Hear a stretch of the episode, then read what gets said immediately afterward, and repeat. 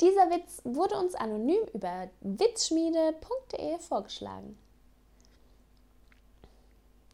Kommt ein Mann in einen Baumarkt und sagt, ich brauche einen Fünfer und einen Dreierbohrer, denn ich will ein Achterloch bohren.